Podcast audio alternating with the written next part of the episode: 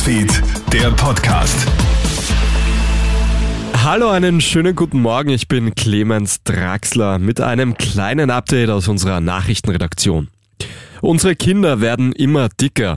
Österreichs Ernährungsexpertinnen und äh, Experten schlagen zu Ferienende Alarm. 27 Prozent der 7- bis 12-Jährigen sind bereits übergewichtig und es werden leider immer mehr. Durch die jetzt wieder stattfindenden Turnstunden in den Schulen wird sich das Problem aber nicht lösen. Die Eltern sind gefordert, denn viele mästen ihre Kinder regelrecht, kritisiert die auf Essstörungen spezialisierte Psychotherapeutin Andrea Hammerer.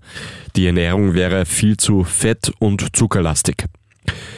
Eine falsche Route beim Testflug ins Weltall sorgt für einen gewaltigen Rückschlag für das Weltraumunternehmen Virgin Atlantic.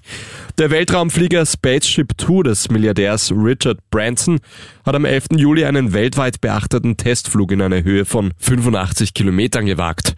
Dabei ist der Spacejet aber offenbar von der geplanten Route abgekommen. Die Flugsicherheitsbehörde möchte jetzt untersuchen, ob es eine Gefahr für die öffentliche Sicherheit gebe.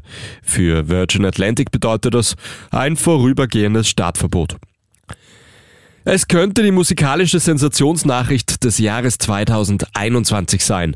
Die schwedische Popband ABBA verkündet ein Comeback. Das Ende der 70er Jahre, Anfang der 80er Jahre so erfolgreiche Quartett bringt ein neues Album heraus. Auch mehrere Konzerte soll es geben.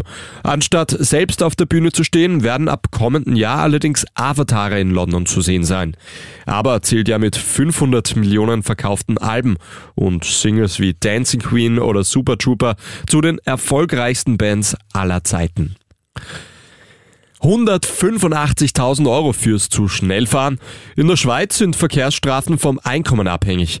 Eine Schweizer Multimillionärin bekommt das jetzt schmerzhaft zu spüren. Die Millionärin aus Zürich ist bereits mehrfach von Radarfallen erwischt worden. Ihr letztes Vergehen kommt sie jetzt teuer zu stehen. Die Frau ist mit 95 kmh in einer 50er-Zone geblitzt worden. Das bedeutet 185.000 Euro Strafe. Ein Gericht hat die Strafe sogar noch reduziert.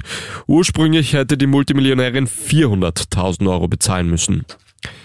Das war's mit unserem Nachrichtenpodcast für heute früh.